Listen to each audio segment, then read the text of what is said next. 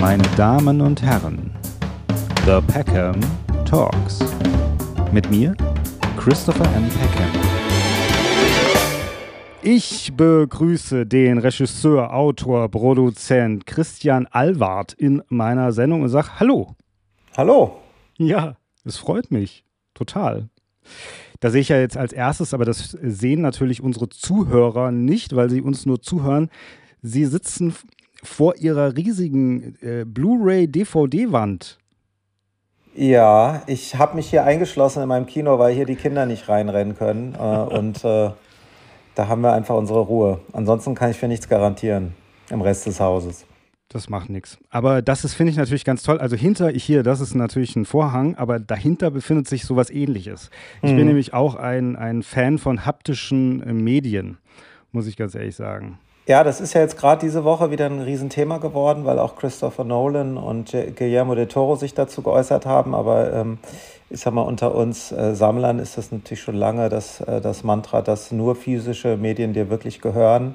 Ähm, alles andere kann dir jederzeit gelöscht, weggenommen, sonst was werden bei den Streamern, äh, bearbeitet, äh, politisch zensiert, was auch immer. Und ähm, ja, also da das jetzt immer weniger Leute machen, dass sie physische Medien kaufen, habe ich Angst, dass es vielleicht irgendwann gar nicht mehr so einfach ist und es nur noch Boutique-Labels gibt, wenn überhaupt. Und deswegen habe ich sämtliche Zurückhaltung jetzt über Bord geworfen. Also ich habe jahrelang eher gesagt, okay, du hast ein Problem, dass du so viele Filme sammelst, aber inzwischen denke ich, nee, wer weiß, wie lange es überhaupt noch geht. Und äh, bevor es vielleicht irgendwann ausläuft, halt, ähm, ja, halte ich mich nicht mehr zurück.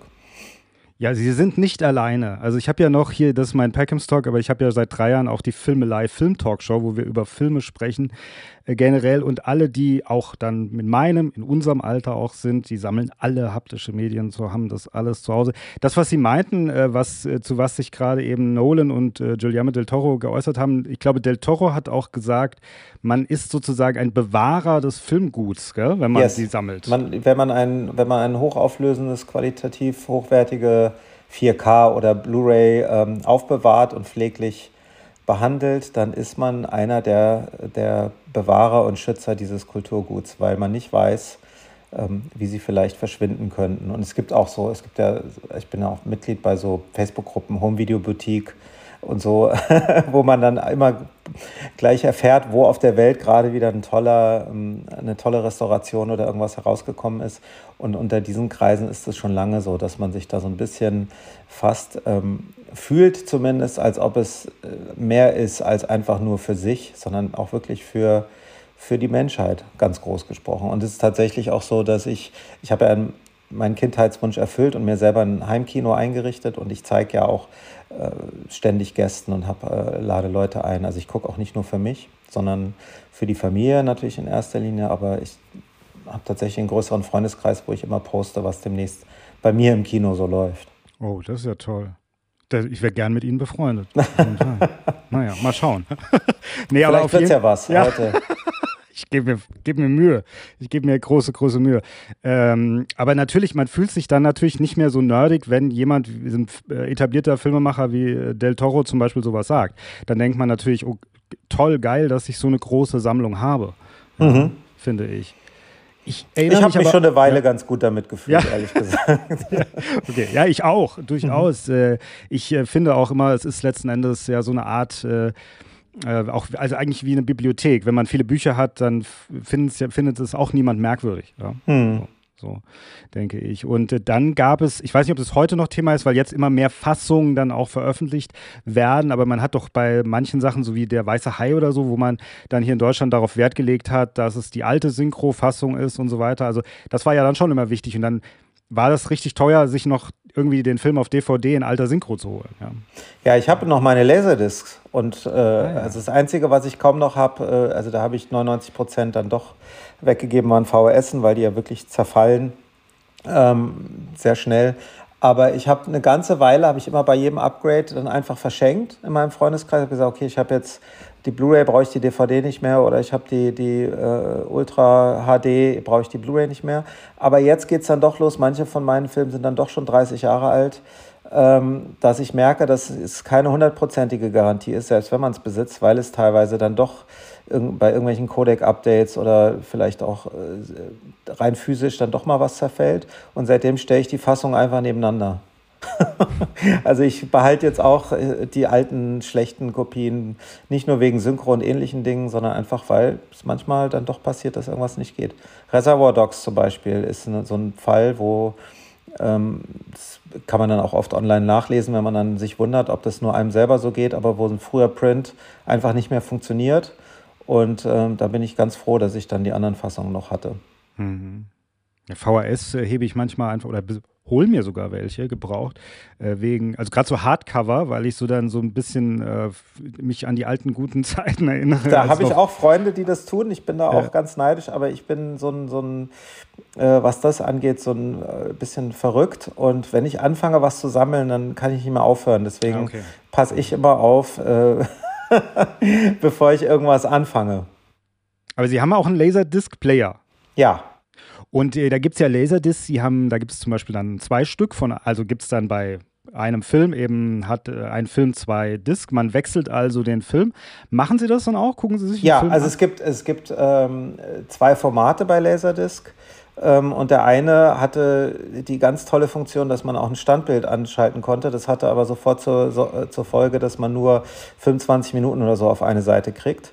Und äh, der, der andere das andere Format, da haben dann schon 45, 50 Minuten auf eine Seite gepasst. Das heißt, wenn ich die normale Qualität habe, dann ist oft nur einmal umdrehen. Und ich habe aber auch so Criterion Collection von Seven oder so eine Special Alien Edition. Und da muss man wirklich alle paar 20 Minuten, äh, als ob es Filmrollen sind, immer wieder die Disc umdrehen. Ja, habe ich jetzt schon ein paar Jahre nicht mehr gemacht, aber ich könnte es immer noch machen. Ja. Ich habe immer noch alles dafür da.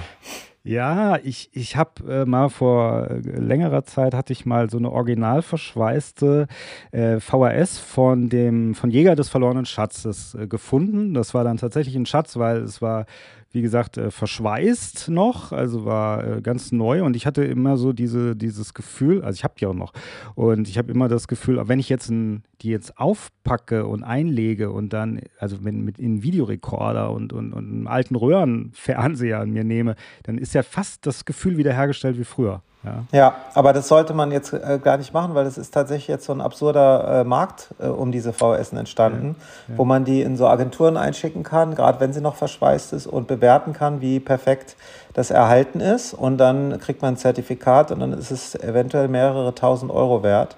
Äh, was absurd ist, weil niemand kann testen, ob der Film überhaupt noch auf der Kassette ist oder ob man an einem Magneten vorbeigelaufen ist und der ist weg.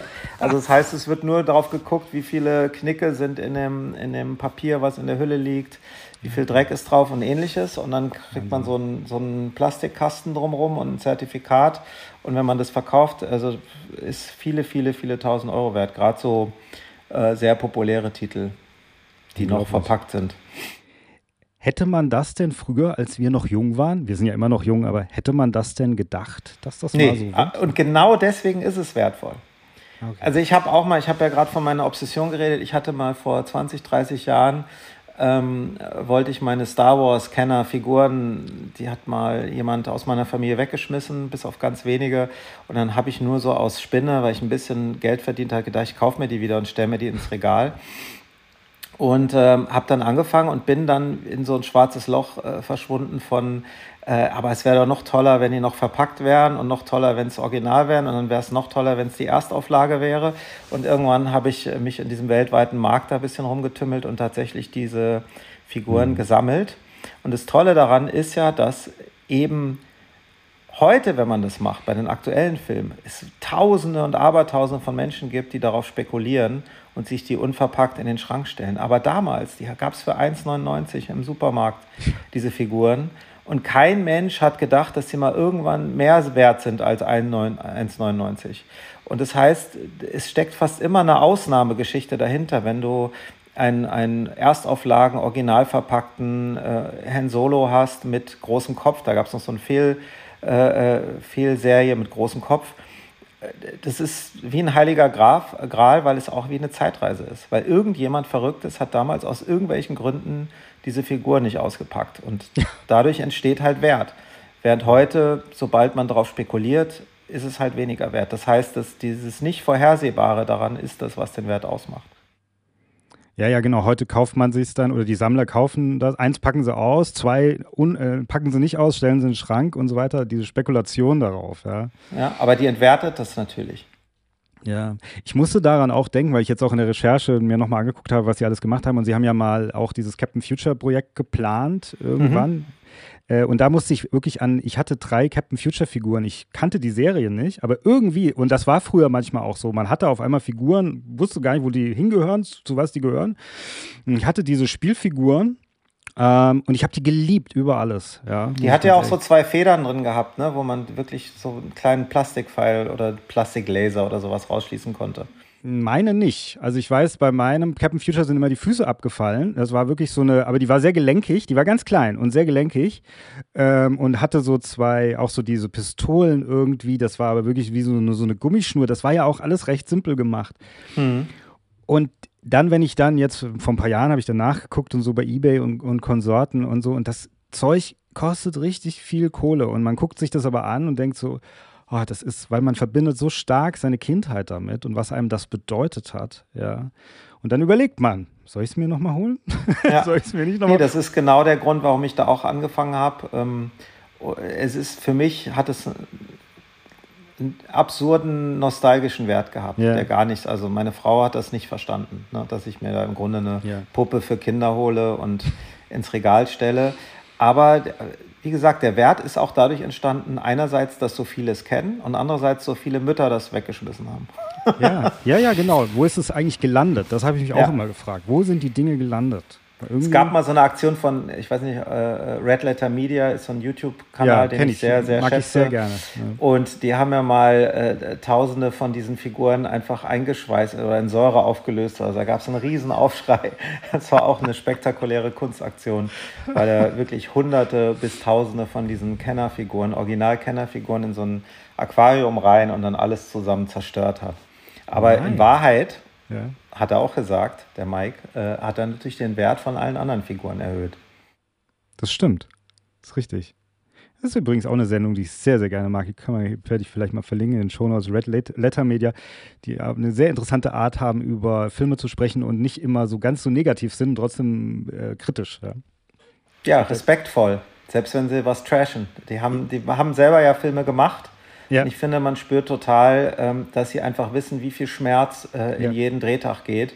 Egal, was am Ende dabei rauskommt, es gibt einen Grundrespekt äh, unter Filmemachern. Oder sollte es zumindest einen geben. Ja. Und den haben sie auf jeden Fall und strahlen sie auch aus. Obwohl sie ja diese Best of the Worst-Sendung haben, mhm. wo es ja nur darum eigentlich geht, katastrophal misslungene Filme zu besprechen und anzuschauen.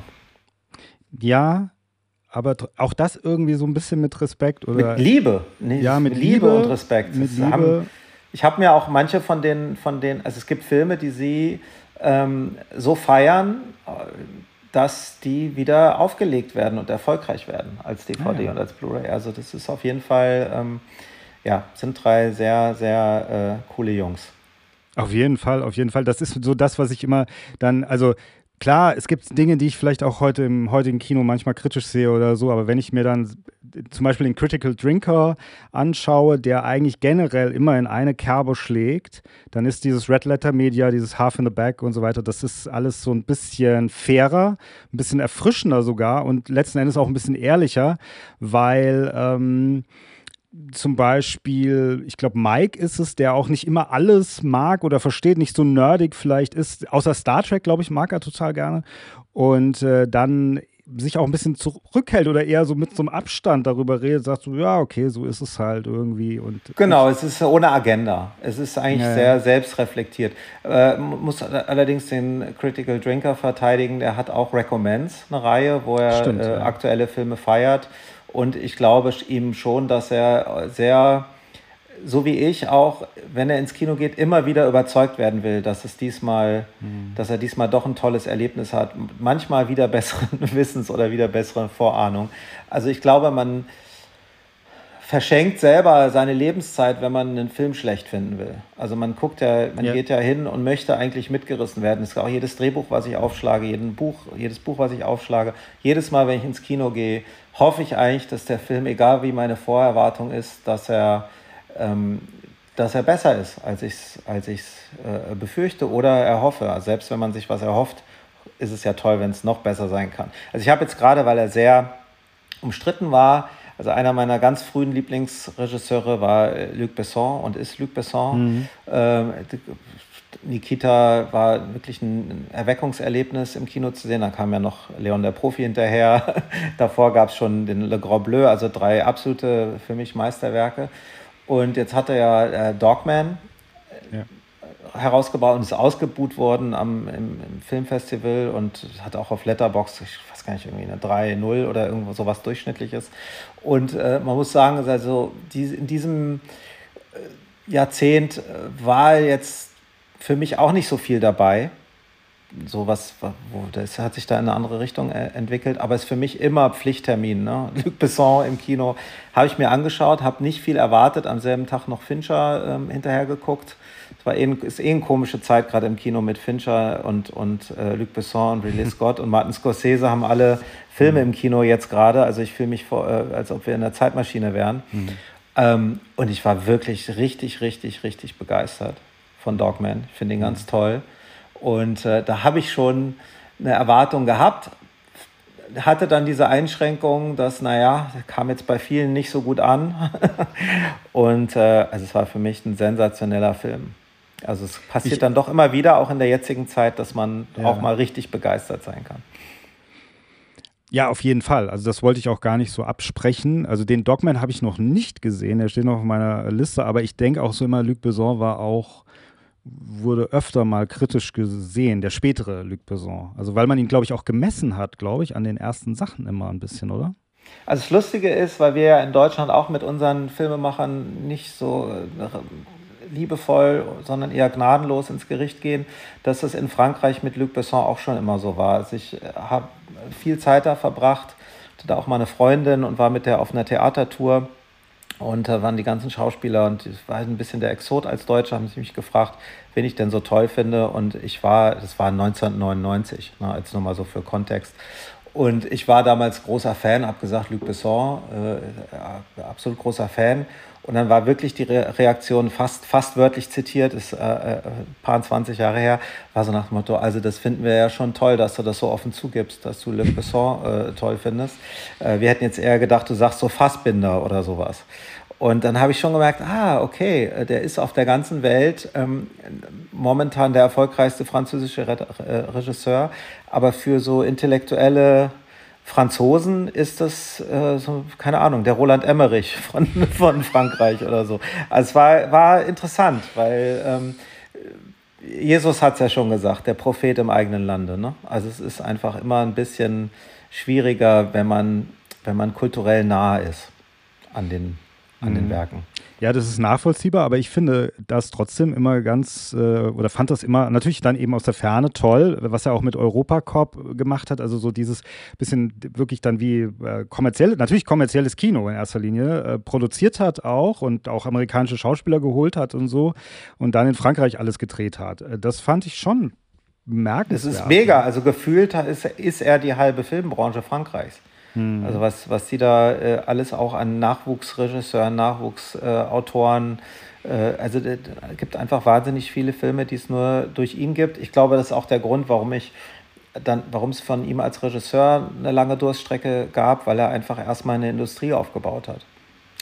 Mhm. Und ich glaube, aber trotzdem für uns in Deutschland war er ja, glaube ich, auch so mit Leon der Profi in der Zeit, so in den 90ern, da habe ich ihn auch tatsächlich das erste Mal auch wahrgenommen so und dann erst die ganzen Sachen nachgeguckt. Äh, da war er eher für Intellektuelle ein Thema, glaube ich, eher so. Also wenn man cool sein wollte in den 90ern, habe ja, ich das in Deutschland. Gefühl, in Deutschland, dann hat man gesagt, ja. mein Lieblingsfilm ist Leon der Profi. Also das war so, mhm. da war man, da konnte man nichts gegen sagen. Das war so, mhm. okay, ja. So, denke ich. In ja. Deutschland, ja, ja, klar. Im Umkehrschluss, das wäre äh, wär mal auch eine interessante Frage eben, äh, wie empfinden Sie denn, wie werden Sie denn selber in Deutschland wahrgenommen als Filmemacher? Also zu wenig oder hat man sie überhaupt auf dem Schirm oder sind wir überhaupt ein Kinoland? Nee, also Deutschland ist kein großes Kinoland, das wissen wir ja allein äh, an der Zahl, an der statistischen Zahl, wie oft man ins Kino geht. Ich finde, das ist ähm, der größere Gradmesser als jetzt irgendwelche äh, Zeitungen und so weiter. Und der Deutsche ist, glaube ich, absolutes Schlusslicht in Europa, was, mhm. was die äh, Kinogänge pro Jahr angeht. Ich glaube, wir sind in Deutschland äh, bei äh, unter zwei im Jahr. Das müsst ihr jetzt selber googeln. Äh, selbst wenn ich mich jetzt da total vertue, ist es auf jeden Fall so, dass wir sehr weit hinten sind und sehr wenig äh, pro Kopf ins Kino gehen, tatsächlich. Und ähm, das ist natürlich schade, weil das ist irgendwie so die Leitindustrie, mit der man alles andere äh, bezahlt bekommt und der, der dieser Arbeit überhaupt Wert gibt, ist, der, ist immer noch der Kinobesuch. Ja. Und ähm, also was meine Wahrnehmung angeht, ich bin da, ich bin äh, gar nicht angetreten. Also ich habe das, das, Kino absolut geliebt äh, in meiner Kindheit. Es war eine, eine, Flucht aus der Kindheit. Es war ähm, ein durchgehender, ich bin sehr viel umgezogen, es war ein durchgehender Freund. Und äh, allein dabei sein zu dürfen in diesem Feld ähm, war für mich der Traum. Und es ist absolut, ähm, kann man jetzt ja nach 25 Jahren Karriere sagen, es ist einfach wahr geworden für mich ein Traum. Und ich will mich über, über die ganzen Themen, über die man sich unterhalten kann, da die vielleicht äh, äh Schwierigkeiten darstellen, also sowohl Wahrnehmungen, Förderungen, ähm, Kritiken, Finanzierung, Redakteure. Also es gibt ja sehr viel, mit dem man da täglich zu kämpfen hat. Ich glaube, die gibt es aber in allen Berufen. Ne? Vorgesetzte, Kollegen, mhm. äh, Budget Cuts und so weiter. Ich glaube, das gibt es fast in allen Berufen. Und äh, ich will darüber nie vergessen, dass es einfach ein Traum ist, überhaupt mitgestalten zu dürfen. Also allein, dass man, ich habe alle Cinemas auch äh, im Schrank stehen, von, von 1976, der ersten mit Belmondo auf dem Cover bis heute. Und alleine, dass man da reingreifen kann und man kann Blade Runner rausziehen und Star Wars und der weiße Hai und dann kann man auch hingehen und Antikörper rausziehen oder Pandorum. Äh, allein das ist für mich schon äh, großartig. hm. Ja, das finde ich ganz toll. Also äh, und natürlich Hut ab äh, vor ihrer Bescheidenheit. Aber ich habe natürlich öfter mal das Gefühl, dass einige auch Schauspieler, zum Beispiel Schauspielerinnen, die äh, in Amerika auch teilweise gedreht haben. Und äh, also als Beispiel fällt mir zum Beispiel Werner Dehn ein. Ich weiß nicht, ob Sie Werner Dehn kennen. Ja. Der war bei mir in, in der Filmtalkshow mal zu Gast und da haben wir auch kurz darüber gesprochen, so mit dieser Wahrnehmung. Und da gibt es natürlich auch andere Exporte, die werden vielleicht mehr wahrgenommen. Deswegen meinte ich das so medial. Ja? Und jetzt ist ja das, was Sie so bisher gemacht haben, geleistet haben, ist ja nicht so wenig. Also ist ja nicht, dass man sagt, so ja, hat er mal so ein kleines Filmchen da gemacht, sondern sie haben ja schon eine, schon eine große Karriere hingelegt. Äh, und da habe ich so gedacht, ähm, ach ja, müsste man eigentlich also sie hätten es ja eigentlich verdient, dass man sie eigentlich äh, mehr wahrnimmt. Ja. Sie sagten nämlich mal in einem anderen Interview, was ich äh, gehört habe von Ihnen, bei Antikörper hätte man sie in Deutschland nicht so schnell wahrgenommen, erst nachdem es im Fernsehen gel gelaufen wäre. Genau, also es war eine, das war einfach eine Lektion über die Branche, wie es äh, mhm. läuft. Es gibt ja zwei Wahrnehmungen. Es gibt ja die vom Kunden, vom Zuschauer, so. Ähm, eigentlich drei. Es gibt ja auch noch die vom Kritiker, also von den, den professionellen Zuschauern. Und dann gibt es die Branche äh, und die Leute, die letztlich dafür sorgen, dass dein nächstes Projekt finanziert wird. Und ähm, da war ich tatsächlich, äh, da habe ich erstmal relativ ernüchternde Erfahrung gemacht, weil äh, Antikörper lief ja zuerst in Amerika auf dem Tribeca Film Festival und ähm, das gab einen irrsinnigen Hype. Also gar alle großen Agenturen, alle großen Studios, alle großen Produzenten äh, wollten sich sofort mit mir treffen. Ich habe Angebote bekommen für, für große Filme. Und in Deutschland hatte ich ein Nachfolgeprojekt. Ähm, wo mir dann letztlich von dem, von dem verantwortlichen Redakteur des Bayerischen Rundfunks gesagt wurde, das war ein Projekt für, ich weiß nicht mehr genau, aber es waren so viereinhalb, fünf Millionen Euro und Antikörper hatte ja 2,3 äh, oder sowas. Und der Redakteur hat den Film gesehen, also gezeigt bekommen im Kino und mir dann gesagt, dass das doch ein zu großer Schritt für mich sei und dass ich doch erstmal einen äh, Polizeiruf zum Beispiel für den Bayerischen Rundfunk machen sollte. Und äh, das war, da hatte ich schon Meetings mit Jerry Bruckheimer hinter mir. Also das war, das war einfach absurd, dass man dachte, okay, ähm, in Deutschland wird im Grunde von der Branche erstmal gesagt, mach erstmal ganz brav einen Schritt nach dem anderen. Und ähm, ich meine, das ist nichts gegen den Polizeiruf, das ist eine super respektable Reihe. Aber nach Antikörper zu sagen, jetzt wäre das erstmal der logische nächste Schritt, kann ich überhaupt nicht verstehen. Mhm. Also, ähm, Und letztlich stand das Telefon still und es ging nicht richtig vorwärts und alles, was da kam, und da kamen dann vier, fünf Anrufe täglich, war äh, aus den USA. Und ich habe das ein bisschen als jemand, der gar nicht gesagt hat, ich will in die USA gehen, aber ich habe es als sehr deutlichen Fingerzeig äh, gesehen, dass das jetzt einfach machen muss. Das ist einfach das nächste, der nächste logische äh, Schritt. Und aus meiner Sicht, ich meine, mein erster Film war ein Amateurfilm, Curiosity and the Cat mit gar keinem Geld, no budget. Das einzige, ich hatte 50.000 D-Mark für den ganzen Film und das ist ein 90er äh, Spielfilm, also da kann man, habe ich mich hoch verschuldet dann äh, im Nachhinein. Der zweite Film war ein absoluter Independent äh, ähm, Streifen mit, mit äh, äh, Antikörper und der dritte Film war ein Paramount-Film mit René Selweger und Bradley Cooper. Ähm, was aus meiner heutigen Lebenserfahrung viel unglaublicher ist als damals, als ich im Auge des Orkans war damals für mich war das, ja, das ist jetzt, da sind die Angebote und jetzt bin ich ein Jahr hier und jetzt, jetzt wird es dieser Film werden. Es war äh, eine ganz andere äh, jugendliche Naivität fast, mit der ich da äh, das erlebt habe, als heute, wo ich sage, okay, äh, das ist schon ein extra, also der Sprung vom ersten zum zweiten Film ist enorm und der vom zweiten zum dritten ist noch viel enormer. Äh, ein Wunder, dass ich nicht durchgedreht bin dabei. Naja gut, ich glaube, die Naivität sozusagen, wenn man es so nennen kann, vielleicht, dass man so eine gewisse Naivität hat, die bringt einen da ja so gut durch oder dass man es halt auch gar nicht so überdenkt wahrscheinlich, gell, sondern dass man ja. so Also ich habe, es gibt eine Naivität und es gibt halt auch, äh, sage ich mal, gleichzeitig so eine realistische Bodenständigkeit, dass ich jetzt auch nicht ähm, dachte, okay, ähm, das ist jetzt mein Leben für immer und ich bin jetzt äh, äh, Hollywood Star oder so. Ne? Also ich bin, glaube ich, auf dem Boden geblieben. Aber wie unglaublich das ist, habe ich damals nicht so richtig verstanden wie heute. Hm. Das heißt aber, also Sie, ich hab, das habe ich mir auch angehört in einem Interview, dass Sie gesagt haben, irgendwann, Sie sind dann halt auch ähm, im Grunde nach Deutschland zurückgekehrt. Äh, aus verschiedenen Gründen, da kommen wir vielleicht noch äh, dazu, aber sie hätten theoretisch auch in Hollywood eigentlich bleiben können, hätten sagen können, ja. ich bleibe in Hollywood und mache äh, Projekte, vielleicht eben auch äh, ja, Projekte, wo ich wie nur angeheuert werde für. Ja. Genau. Also es war damals, es ist eine, ich kann, wir können ja kurz äh, drauf eingehen. Also es, es gab, äh, es war eine große Mischung aus, aus Themen. Also erstmal, ich kam dahin und einer der Gründe, habe ich ja gerade gesagt, warum ich dahin will, war dieses, äh, diese Branche, die einfach sehr schnell junge Talente ähm, ausfindig macht und unterstützt und pusht. Und äh, so ein Kontrast zu Everything is Possible, diese Can-Do-Mentalität der Amerikaner, während in Deutschland eher zu der Zeit auf jeden Fall Trübsalblasen und Pessimismus na, ob das was wird, war so die ständige Begleitung äh, bis hin zu, äh, als ich als Praktikant und Runner und Fahrer und so an Sets waren, bin ich wirklich fast ausgelacht worden für meinen Traum, äh, Regisseur zu werden.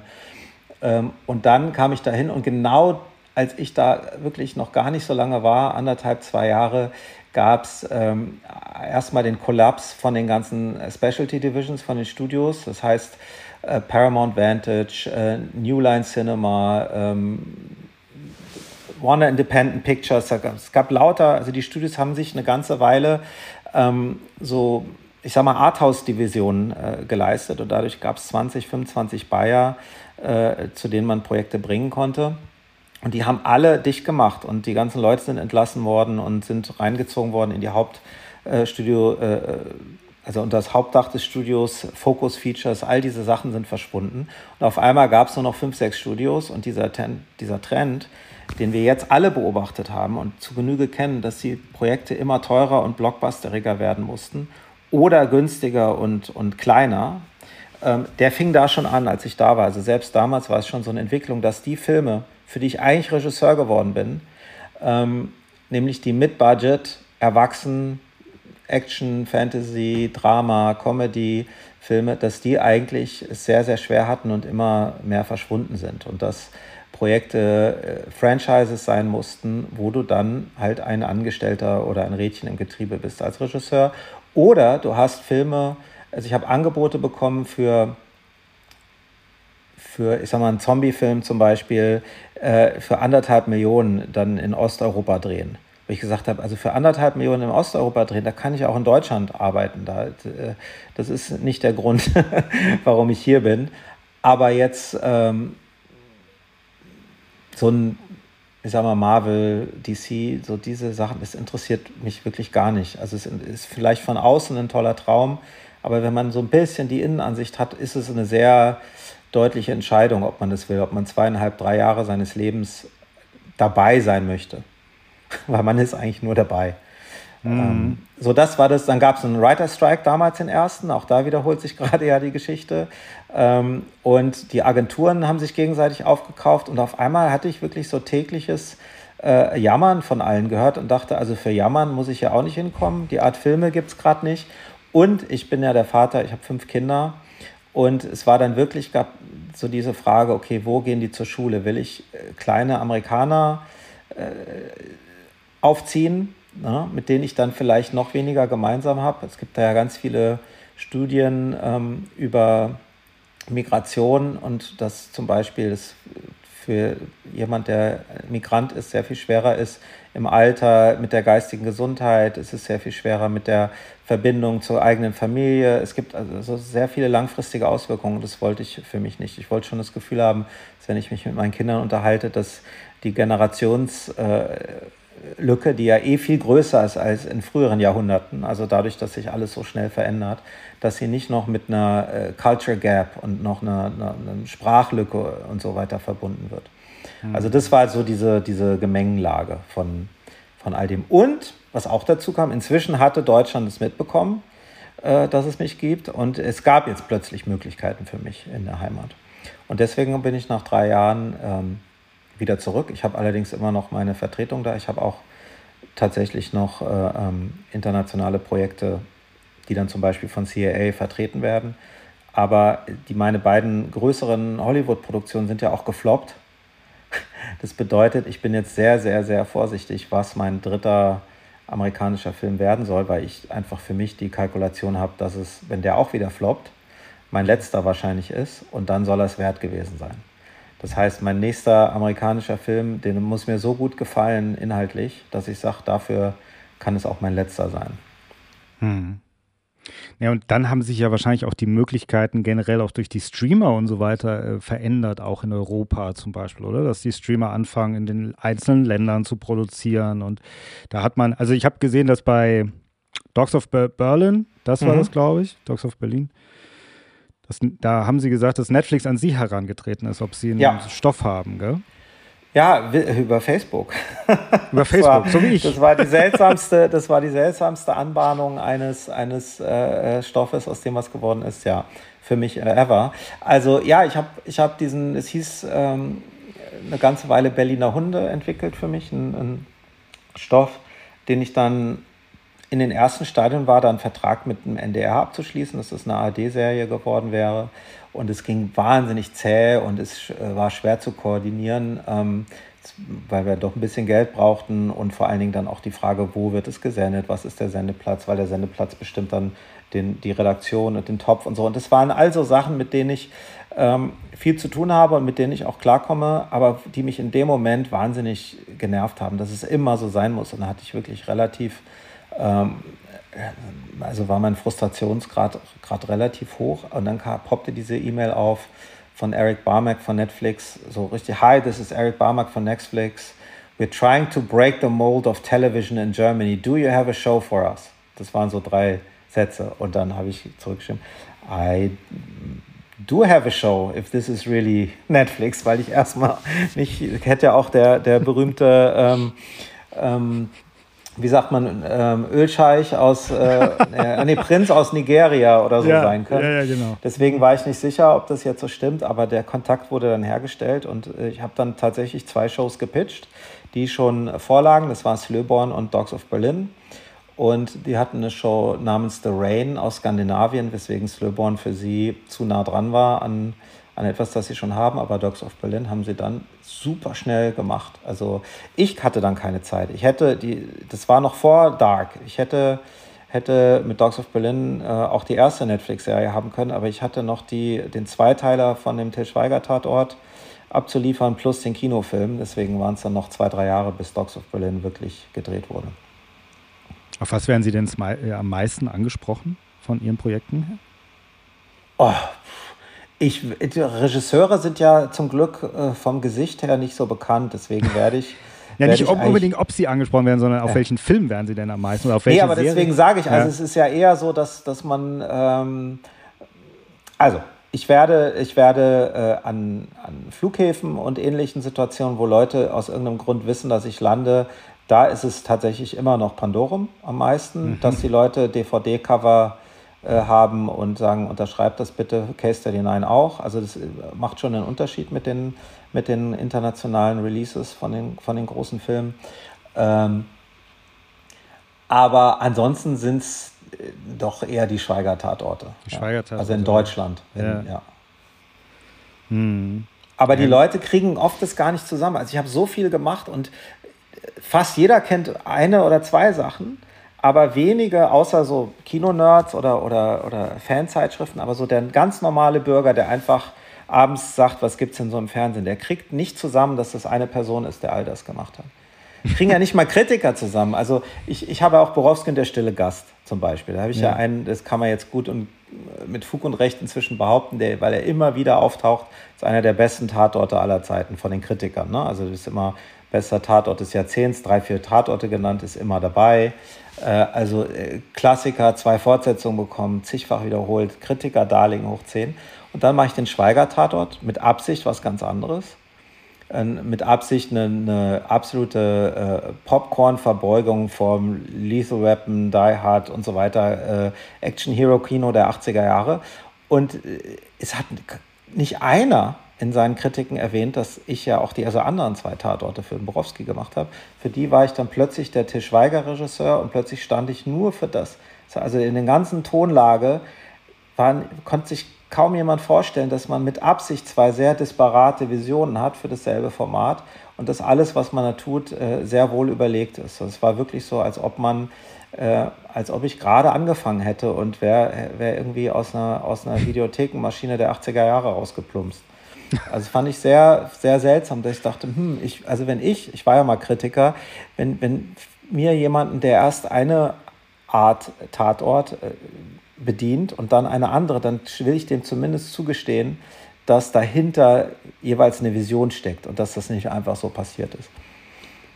Ja gut, vielleicht Schubladendenken auch ein bisschen, oder? Dass man ja. sehr schnell in Schubladen. Aber ich bin in fünf verschiedenen Schubladen. Das ja. ist ja das Lustige, was ich, was ich meine. Aber das also spricht ja für Sie. Das spricht ja für Sie, für Ihr Talent, oder?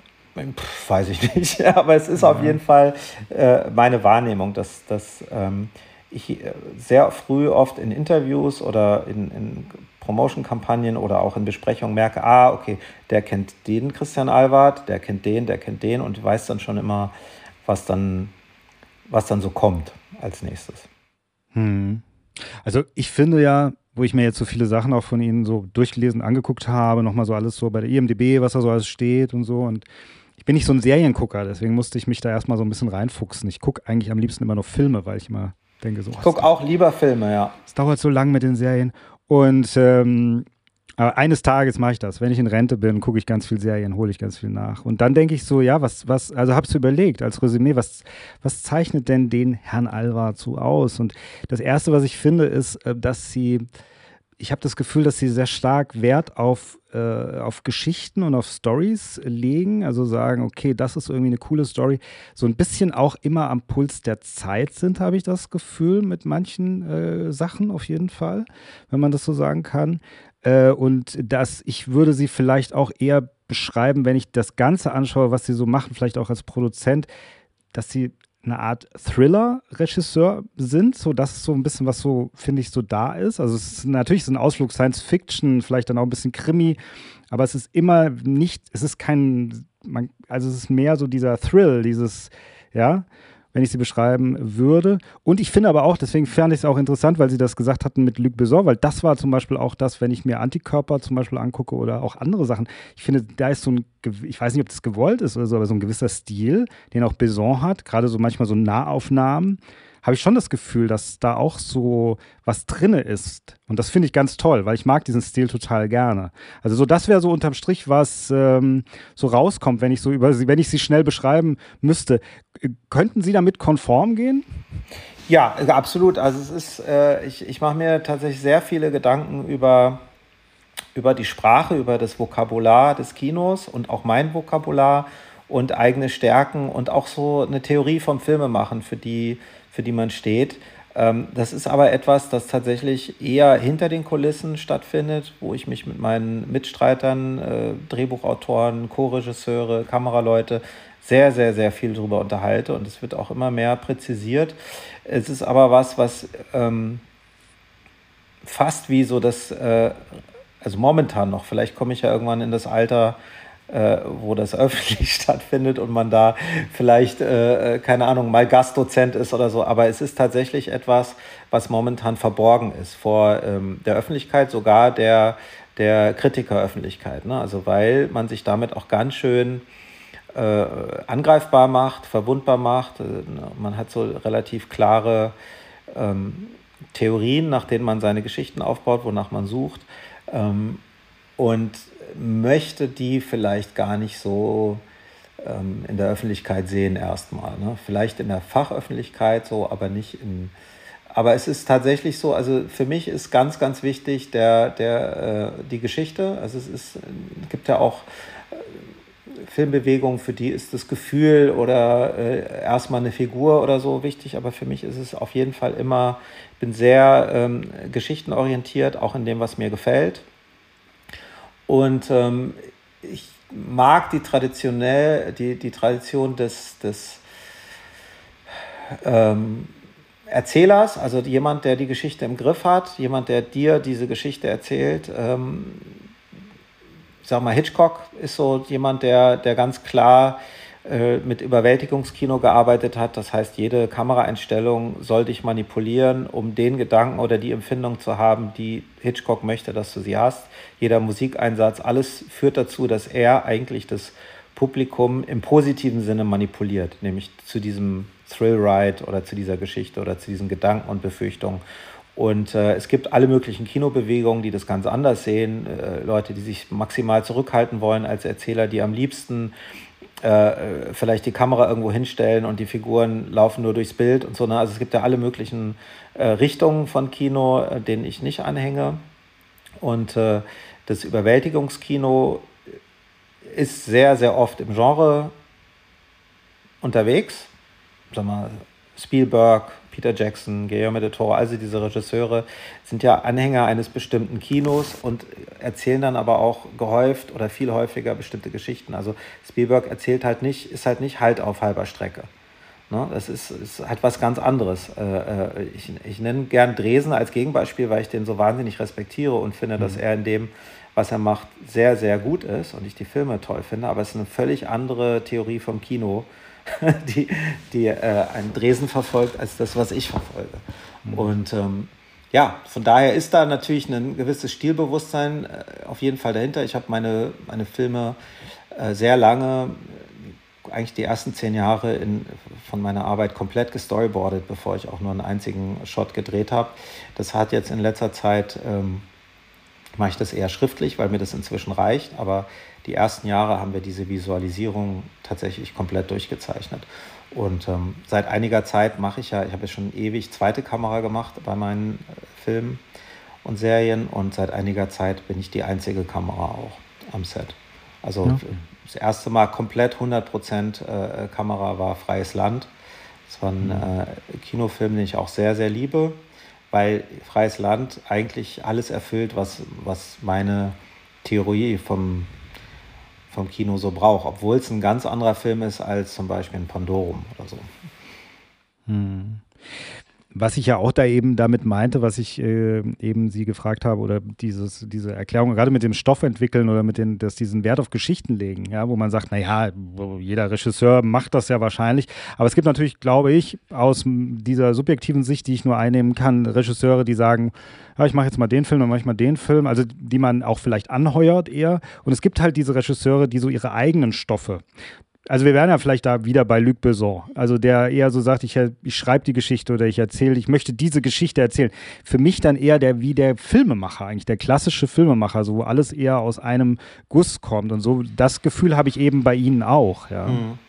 Ja, das klingt erstmal so, ja, äh, da, da, haben Sie natürlich recht, dass es äh, dieses Jahr, ich lege Wert auf die Geschichte, klingt erstmal selbstverständlich.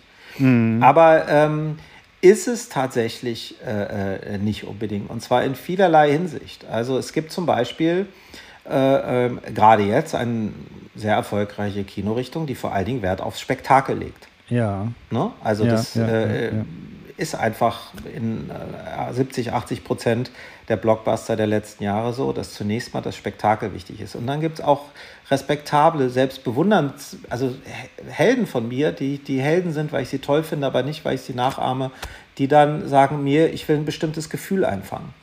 Oder ich möchte eine bestimmte These ähm, äh, erkunden und erforschen. Mhm. oder ich habe eigentlich nur eine Figur und eine Musik mit dieser Figur. Ich möchte dieser Figur folgen und die Geschichte. Das, äh, alles, was alle zum Beispiel, die viel improvisieren, ja, müssen de facto ja, von was anderem ausgehen als der Geschichte, weil sonst könnten sie nicht improvisieren. Ähm, und es gibt halt auch den personellen Erzähler bis hin zum Ich-Erzähler. Ähm, und bei mir ist es eigentlich der, der ähm, ja, gottgleiche Erzähler von eines Romans. Also in, in dem, ja. in dem ja. Sinne ähm, vergleichbar mit dem Roman. Und für mich ist wirklich das Allerwichtigste, was zuerst kommt, vor der, vor der Atmosphäre, vor den Figuren, vor dem Spektakel, ist wirklich der Plot. Saugt mich der Plot rein, ist er spannend. Das war ja was anderes, was wir auch angesprochen haben äh, mit dem Thriller. Für mich ist eigentlich der Thriller mit allem anderen immer kombinierbar und ist aus meiner, aus meiner Erfahrung, wenn, was ich als Jugendlicher, als ich Kino für mich entdeckt habe, ähm, was fast wie eine Droge war, dass jeder, jeder Filmrichtung ist besser, wenn sie gleichzeitig spannend ist. Das heißt, äh, ja.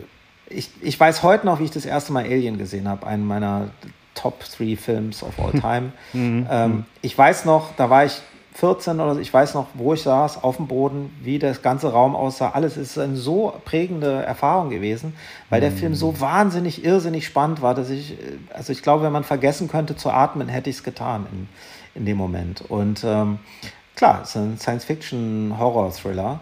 Ähm, aber selbst bei einer Liebesgeschichte finde ich es intensiver, wenn ich eine, einen Vertreter dieses Genres sehe, wo ich nicht alles weiß, was kommt und wo ich befürchte, dass es schiefgehen könnte, weil der Film so gut gebaut ist und der Plot so nachvollziehbar und die Probleme so echt, dass ich denke, okay, ich weiß gar nicht, wie das Ganze hier ausgeht. Ähm, dann ist es für mich die intensivere Erfahrung. Das heißt nicht, dass man nicht irgendwie mit großer Freude irgendeine Komödie sehen kann, die null Spannung hat und einfach nur lustig ist. Das gibt es natürlich genau. Also ich fand jetzt Borat nicht spannend und finde es trotzdem mega großartig, den Film. Aber in meiner Theorie vom Filmemachen, das, was ich anstrebe, sollte eigentlich immer irgendwie dazu führen, dass man als Zuschauer eigentlich nach vorne rutscht auf dem Sessel und näher ran will mhm. und, und eigentlich das Herz rast, ja. Ja, was Sie auch mal gesagt haben, das finde ich halt ganz genauso, weil Sie eben auch von Alien gesprochen haben und Sie sagten das auch mal in einem Interview über Nikita von Luc Besson, dass man letzten Endes, äh, wenn die, ähm, man hat das Gefühl, das ist echt, obwohl eigentlich die Geschichte total übertrieben Absurd ist. Absurd ist, ja. ja also Nikita ist eigentlich zwar ein Erweckungserlebnis. Ich habe diesen Film, der ist ja gar nicht so bekannt, aber ich habe diesen Film mhm. bei mir, ähm, der hängt als Plakat bei mir im Büro und das ist ein äh, ist für mich der Blueprint von meiner Theorie vom Filmemachen. Das ist wirklich alle Regeln, die ich für mich entdeckt habe und umso, umso mehr äh, ich herausfinde über das Filmemachen, umso mehr äh, stelle ich wieder bei einem Rewatch fest, dass er das alles schon weiß. Gibt natürlich da noch mehr Filme, aber da verbinde ich halt mit, ähm, ich war da 16, äh, als ich im Kino war und äh, ich bin am nächsten Tag nochmal rein und am nächsten Tag nochmal rein, weil ich so ich wollte schon drei, vier Jahre Filmemacher werden, aber plötzlich habe ich was gesehen, wo ich gesagt habe, ah, das will ich machen. Vorher wollte ich Filme machen, aber ich hätte genauso, ich hatte noch keine Ahnung, ob ich Star Trek machen will oder, oder ähm, ein Western oder so. Ich habe noch alles gemocht, ne? so, wie es ja auch eine ganze Weile ist. Und Nikita war, ähm, ich habe richtig meine ganze Clique damit genervt, weil ich den die ganze Zeit theoretisiert habe, was an dem Film alles so für mich genial ist. Also äh, ich finde, dass der Look ist wahnsinnig stilisiert, ohne dass man es merkt. Die Musik ist, ist wahnsinnig packend und ergreifend und äh, die Hälfte vom Film, ohne dass sie wahnsinnig äh, auffällig die ganze Zeit, also klar, für, für einen Arthouse-Film ist sie viel zu auffällig, aber ich meine jetzt für, die ist nicht so big wie jetzt diese Orchesterfeuerwerke, äh, äh, die jetzt, ähm, keine Ahnung, bei Spielberg oder so abgebrannt werden. Aber das Allerwichtigste ist für mich, dass der Plot für mich total echt ist, weil die Figuren total echt sind, obwohl es in einer Welt, in einem Frankreich spielt, was es so gar nicht gibt. Ne? Also es wird ja da, äh, ihr wird ja gesagt, sie ist zum Tode verurteilt, was ja zu dem Zeitpunkt schon abgeschafft war, wenn sie nicht für diese mega geheime äh, Organisation antritt, die es ja in Wahrheit gar nicht gibt. Und ich weiß nicht, das können wir beide nicht wissen, ob es wirklich äh, äh internationale äh, äh, Kill-Missionen von, von französischen Agenten gibt. Ich glaube eher nicht, who knows. Aber in dieser Welt wird ja so getan, als sei das gang und gäbe. Aber dann kommt ja diese Liebesgeschichte dazu, zu dem Supermarktverkäufer, äh, der einfach mit dieser Frau zusammenlebt. Und die ganzen Szenen sind so genial gebaut, weil er über die emotionale Distanz der beiden anfängt zu reden in einem hochemotionalen Moment in, in Venedig, während sie gerade äh, einen Mordauftrag hat und durchs Zielfernrohr guckt und dann kommen ihr Tränen und sie muss die Tränen wegwischen, weil ihr Mordauftrag sonst schief läuft. Aber die Tränen kommen ihr natürlich wegen ihrer Beziehung. Es ist so genial gebaut und so packend. Also es war einfach, ich finde es ein absolutes Meisterwerk.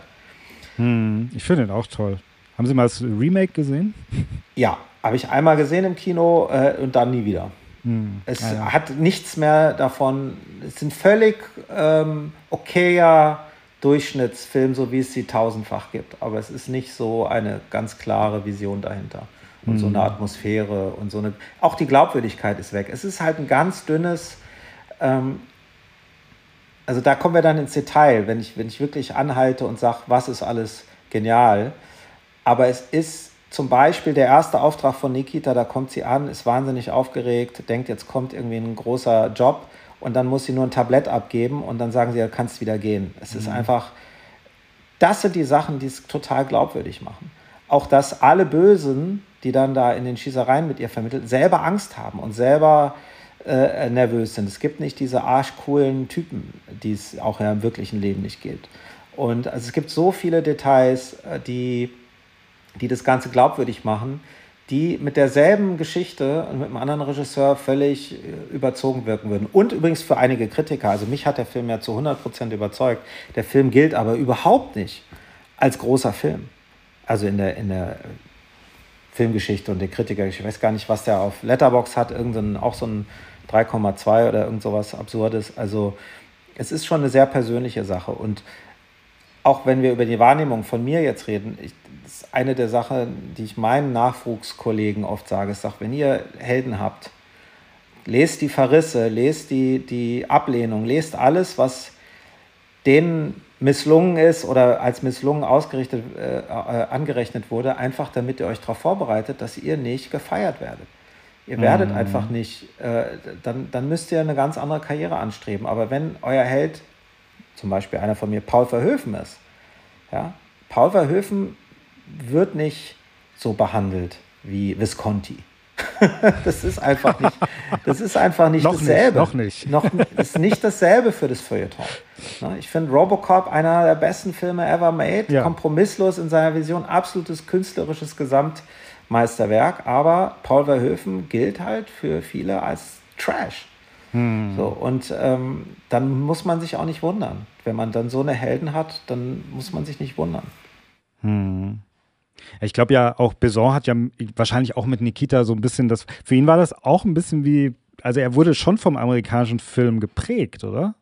Ja, also auf jeden Fall. Aber das, das ist ja, ich liebe das französische Kino, weil das französische Kino hat eine große Liebe zum amerikanischen Kino.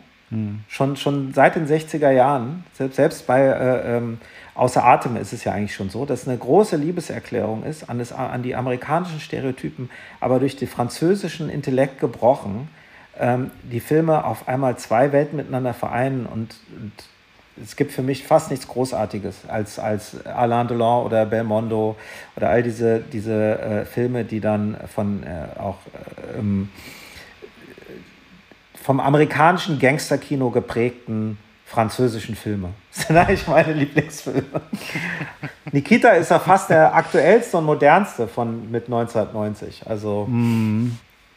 Ja, ja, absolut. Aber das ist, also das heißt letzten Endes auch jetzt, wenn sie, wenn es um ihre aktuelle Arbeit geht oder jetzt die Arbeit der letzten Jahre, die sind schon sehr stark auch von dieser Nostalgie geprägt. Also tragen das so mit sich. Ich meine, man kann das ja nicht abschütteln. Letzten Endes. Ähm Nostalgie, ja. Also es ist so, ich gucke, ich, ich, also in meinem, in meinem Kino hier zu Hause laufen Filme von äh, 1910 bis 2023. Also ich, ich äh, gucke nicht immer nur das, was aktuell ist. Ich habe auch versucht, äh, bei meinen Kindern, wenn wir wenn wir einen bestimmten Film interessant fanden, erstmal die Filme davor, die dazu geführt haben, zu schauen und nicht gleich, also nicht mit Quentin Tarantino anfangen und dann äh, irgendwie die Todesfahrt der U-Bahn 1, 2, 3, sondern erst die Todesfahrt der U-Bahn und so weiter. Ne? Also wir haben mhm. tatsächlich versucht, äh, bis hin zum Stummfilm, ähm, einer meiner absoluten Heroes, Buster Keaton, haben wir rauf und runter geschaut, die Filme.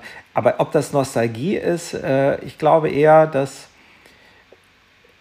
in der, in der Zeit, in der man lebt, da gab es noch keinen Filter. Da kommt einfach alles, was kommt, äh, auf einen zu und man, man sieht den Schrott, die mittelmäßigen Sachen und die genialen Sachen alle gleichzeitig. Während alles, was ein bisschen zurückliegt, man guckt ja nicht den mittelmäßigen Film äh, von 1960, sondern guckt den Film, der bis heute überdauert hat, der, der Befürworter hat, der kuratiert wird, der restauriert wird, weil wir sagen, der ist so gut, dass der für uns 60 Jahre später noch relevant ist. Und deswegen will ich das gar nicht Nostalgie nennen, sondern das ist einfach die Perlen des Kinos, die sind, die sind im besten Falle ewig und sind es wert, geschaut zu werden. Und heute muss man die Perlen, müssen sich erstmal rausstellen, was die Perlen sind. Und ähm, ich glaube schon, dass es momentan, das gab es immer wieder, gab es ja auch bei den Monumentalfilmen wahnsinnig viel Schrott. Ich glaube, das ist so bisschen das, was heute das Spektakelkino ist, äh, war früher mal der Monumentalfilm. Äh, es gab auch mal eine ganze Weile viele schrottige Western, weil es einfach super erfolgreiches Genre war. Ähm, aber es gibt selten Filme heute, die ich finde, die Wert legen auf die Geschichte. Und wenn wir darüber reden, dass mir die Geschichte am wichtigsten ist, dann bin ich halt relativ oft äh, relativ äh, äh, unberührt, wenn ich Filme gucke heutzutage. Aber es kommt immer wieder vor. Und Dogman zum Beispiel ist, wie der Titel schon sagt, ja auch äh, eine Variation eines Superheldenfilms. äh, was, glaube ich, auch nicht jeder verstanden hat, der den geguckt hat. Aber es ist letztlich eine Luc Bessons Variante eines, eines Marvel-Films. Und das fand ich dann wahnsinnig spannend, dass es dann doch geht. Ja, ich meine, Tarantino hat ja mal gesagt, auch äh, so irgendwann mal im Interview, da hat er schon mehrmals gesagt, glaube ich, so dass er gesagt hat, die, äh, die 80er waren relativ konservativ, also was die Filme betrifft, die 50, also so ein bisschen wie die 50er. Ich habe früher immer gedacht, die 80er wären so innovativ gewesen, aber da, wenn ich mir überlegt habe, was Tarantino gesagt hat, hat er gar nicht so Unrecht gehabt, dass man halt eher so mainstreamiger wurde, nicht so viel gewagt hat, vielleicht in den 70ern tatsächlich dann eben mehr gewagt hat, ohne jeden ja. Zweifel. Und dann ist die Frage eben, vielleicht sind wir wieder in so einer Zeit einfach auch angelangt, oder? Oder vielleicht kommen wir da jetzt langsam raus. Das ist ja mein, meine Hoffnung oder so, aber dass man halt, man hat sehr viel Mainstream, sehr viel, man wusste, was man bekommt, was einen erwartet, ja, natürlich auch mit Marvel, diese ganzen Sachen, die gekommen sind. Ähm, aber so ein paar Sachen kommen jetzt doch wieder ins Kino, die manchmal vielleicht auch floppen, so wie zum Beispiel The Creator, finde ich, ist ein ganz gutes Beispiel so in letzter Zeit, die ja irgendwie sich, die ja eigentlich ein Originalfilm sind, trotzdem großes Kino sind. Also ich, ich glaube, also Tarantino hat natürlich mit Sicherheit recht, weil in den 70er Jahren äh, war ja das, ähm, der, das Auteur-Cinema äh, auf seinem Peak. Aber ich finde, die 80er haben ganz viele sehr großartige Filme hervorgebracht, eben weil die, das Vokabular und die, die, auch die Kniffe des Autoren, amerikanischen Autorenkinos sind beigesteuert worden, aber es ist eingefangen worden, wieder so ein bisschen äh, von, dem, von dem Wunsch, auch kommerziell zu sein. Und kommerziell heißt für mich, äh, das Publikum abzuholen. Ja, also kommerziell sein auf Teufel komm raus, dann hat man diese Komiteefilme, die mag ich gar nicht. Aber es gibt diese zwei Extreme. Und äh, wenn ich einen mega kommerziellen Film wie Uncharted oder so gucke, das könnte mir nichts egaler sein, als den zu gucken in dem Moment. Aber es gibt natürlich genauso mega äh, Autorenfilme, wo ich sage, ja, das hast du jetzt für dich und drei Leute gemacht, diesen Film. Aber es interessiert letztlich äh, sonst niemanden. Und in den 80ern war, waren diese beiden Kräfte relativ ausgeglichen. Ich meine, ich will nur mal erinnern, dass Blade Runner, mein Film Nummer eins aller Zeiten, ist ein 80er-Jahre-Film. Zurück in die Zukunft ist für mich einer der besten kommerziellen Filme ever made, also der Publikumsfilme, äh, ist aus den 80ern. Und da gibt es eine ganze, ganze große Reihe von, von absoluten äh, äh, Highlights aus diesem Jahrzehnt, die genau diesen Sweet Spot treffen. Ähm, Die Hard ist der perfekte Actionfilm, ist aus den 80ern. Also deswegen, ähm, ich, ich habe gar kein Jahrzehnt. Ich finde tatsächlich in jedem Jahrzehnt meine Perlen, wo ich sage, äh, das, ist, das ist für mich, auch die 50er, die als super konservativ gelten, ähm, haben so tolle ähm, Meisterwerke geschaffen. Also mir geht es da gar nicht so, dass ich da so meine Vorlieben habe. Mhm. Selbst, ähm, also was ich am längsten gebraucht habe für mich zu entdecken, waren dann so Zehner und Zwanziger, weil natürlich das schon sehr alt ist und die, das Vokabular auch noch sehr begrenzt. Aber selbst da gibt es Filme, die sind äh, so packend, also mal abgesehen von M aus den 30ern, der, der ich glaube 31 ist der, also der Film ist so geil. Den kann man einfach einlegen äh, und gucken. Da muss man gar nichts qualifizieren vorher drüber. Aber es gibt zum Beispiel auch einen Film, den habe ich relativ spät gesehen, jetzt erst so vor sieben oder acht Jahren, der heißt äh, Sunrise, A Song of Two Humans. Äh, ist eine, ein, ein Murnau-Film, mhm. äh, der auch alles, was ich am Kino liebe und bewundere, äh, schon enthält und der sehr, sehr spannend und bewegend und rührend ist, obwohl er ein Stummfilm ist und noch komplett ohne Dialoge auskommen muss. Ja, ich denke auch immer witzigerweise natürlich, gerade in meiner Filmtalkshow denke ich das immer, oder reden wir auch manchmal darüber, oder ich sage, ich plädiere dafür immer und denke so, ja, es ist auch alles noch nicht so alt. Also Film ist das, das Medium. Ganz junge Kunstform. Ist ja. eigentlich eine ganz junge Kunstform. Wir sind ja eigentlich mitten im Anfang. Also das ist immer so, was ich sage, so Leute, wir machen hier gerade, das ist ja Pioniersarbeit. Also wir sind ja im Grunde die ersten, in den ersten 100 Jahren, die dann Filme rezensieren oder was auch immer weil das ist ja alles noch nicht so lange her. Man kann das ja alles theoretisch, ich meine, ich weiß nicht, ob man alle Filme jetzt in einem Leben abschauen äh, nee. kann, das glaube ich nicht. Ja, aber man hat schon noch einen Überblick. Also vielleicht. Also seit ich, seit ich auf Letterboxd eintrage, wenn ich was schaue, weiß ich erstmal, wie wenig man schafft im Jahr.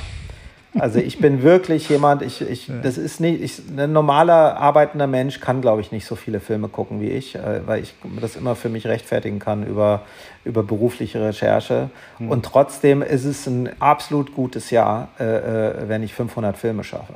Wow, also, das ist aber viel schon. Das ist schon viel. Ja, das ist sehr viel. Ja. Aber jetzt, äh, allein meine Filmsammlung besteht aus 4000 mhm. Filmen. Das heißt, ich bräuchte allein schon acht Jahre, um allein meine Filmsammlung einmal durchzugucken. Und äh, das, da gibt es ja noch unendlich viel mehr Filme, die ich gar nicht besitze. Also ist auf jeden Fall erschreckend, wie wenig Zeit man hat zum Filme gucken. Ja, mit ja seinen, deswegen sage ich das auch mit den Serien, dass ich dann die ja. Serien sage, besser nicht, weil die, da braucht man ja noch mehr Zeit. Ja. ja. Ja, das ist immer so das Problem. Bei meinen ähm, Serien übrigens nicht, die sind schön kurz. Ach so, ja, das natürlich, natürlich, natürlich. Und es sind ja auch manchmal sozusagen, sagt man dann Miniserie, gell? Auch das, was, ja. das, was kommt, äh, Oderbruch, das kommt im Januar, das ist mhm. ach, achtteilig, gell? Und ich habe jetzt gelesen, ja. es wird zweimal gezeigt, also es wird zweimal je vier Folgen gezeigt. Stimmt das? Genau. Ja. ja. Ja. ja, weil das ist eine Serie, die vor allen Dingen ähm, äh, aufs Mediathekenpublikum zugeschnitten ist. Ah. Und äh, die Ausstrahlung erfolgt zwar, aber die ist nicht äh, der, da, wo die, wo die ARD sich erhofft, die meisten Zuschauer zu finden, sondern deswegen können sie das an einem Abend machen. Aber äh, wenn man realistisch ist, es kommt um 10 Uhr abends, weil es ja auch ab 16 ist, kann es ja nicht vorher kommen. Und äh, an, also ich glaube nicht, dass zwei Freitagabende sich viele Menschen eine neue Serie, von der sie vorher noch nie gehört haben, sich vier Folgen angucken. Also es werden, die Leute werden reinschauen und dann auf der Mediathek weitergucken. Und das ist auch eine Thriller-Serie, gell? Das ist, Absolut, geht, ja. Ein Serienkiller geht es auch oder ja. sowas, habe ich gelesen. Mhm. Genau.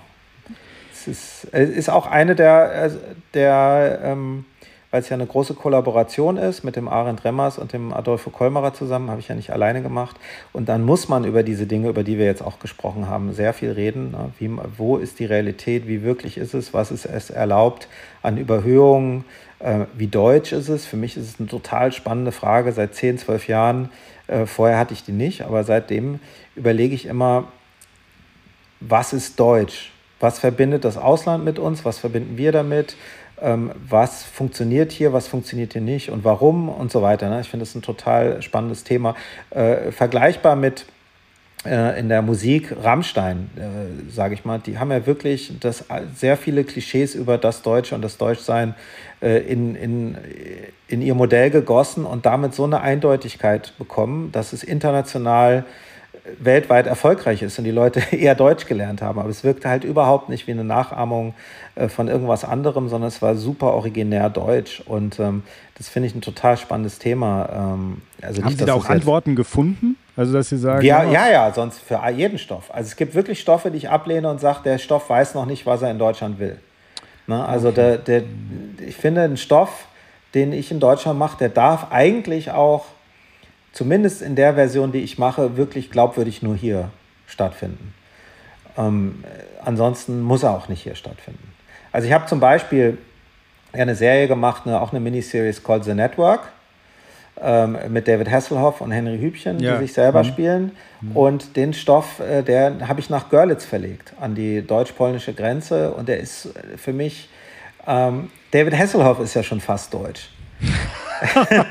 und aus dieser, aus dieser, aus dieser, äh, dieser Besetzung und diesem, äh, diesem Konzept, ich glaube, dieses Konzept wäre in Frankreich, Spanien und so weiter nicht gegangen, dass David Hasselhoff in ein kleines deutsches piefiges Theater geht und da in eine internationale Agentenverschwörung gerät. Das ist einfach, ähm, das ist schon die Antwort auf die Frage. Und Oderbruch, ich meine, das, das trägt es im Titel, ne, der, die, mhm. die Serie. Also wir versuchen schon äh, in unserem ganzen Kollektiv extrem diese Frage mal mit zu beantworten. Warum heute, warum hier in Deutschland, warum so? Was ist daran deutsch? Denken Sie, dass es zum Beispiel, ähm, das habe ich früher immer gedacht, äh, wenn man jetzt äh, Vorbilder, also das Action-Kino zum Beispiel nimmt, äh, Vorbilder wie Lethal Weapon zum Beispiel, Buddy Cop, was es nicht mehr so gibt, habe ich das Gefühl, im, jedenfalls nicht im Kino. Also, nee, weil es Mit-Budget-Filme sind. Das ja, macht jetzt so, alles okay, Netflix. Ja. Ja. Mhm, und nur noch sozusagen High-End oder ganz billig gemacht wird, ja. Horrorfilme zum Beispiel laufen immer, gell? weil die haben kein großes Budget und äh, haben manchmal innovative Geschichten und so und jeder rennt rein. Ja. Und Horror hat auch eine andere Art Spektakel zu bieten. Ah, stimmt. Also Horror ja. ist, äh, macht nicht das große CGI Skybeam-Spektakel, aber es gibt mm. alle es gibt Kreischen und Lachen mhm. und äh, sich an seinen Nachbar drücken. Also ich, ich habe ja einen Horrorfilm gemacht in den USA und habe da die ganz, kenne dann deswegen die ganzen Studios und äh, äh, also Daten und Theorien, die die Studios auch dazu haben. Und es ist tatsächlich so, dass in den USA, für Deutschland kenne ich es nicht, die, die, hier ist auch ein anderes Verhältnis, kulturelles Verhältnis zu Horror, aber in den USA äh, sind das Filme, die von Frauen besucht werden. Also die Frauen möchten gerne in Horrorfilme gehen und am besten ihr Date mitbringen und am besten äh, kreischen und lachen und sich dann ans Date kuscheln, weil alles so wahnsinnig äh, angsteinflößend und scary ist. Ähm, also das ist da der Market Research und deswegen wird er auch äh, extrem auf, äh, auf Frauenpublikum ähm, zugeschnitten, der Horrorfilm. Und äh, das fand mhm. ich eine ne interessante Studie, dass ähm,